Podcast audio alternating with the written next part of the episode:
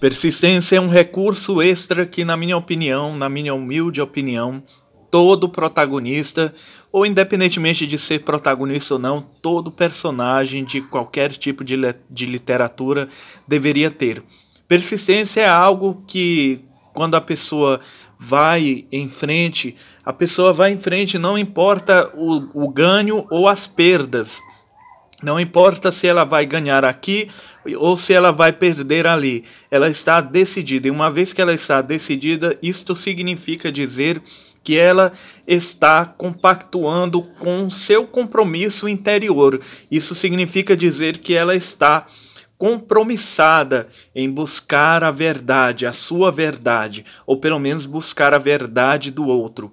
E é necessário que nós, seres humanos, tenhamos persistência, porque afinal de contas, se não tivermos a persistência, de nada adiantará o nosso triunfo, o nosso triunfo será um falso triunfo, e é necessário ter persistência para que não venhamos cair na banalidade.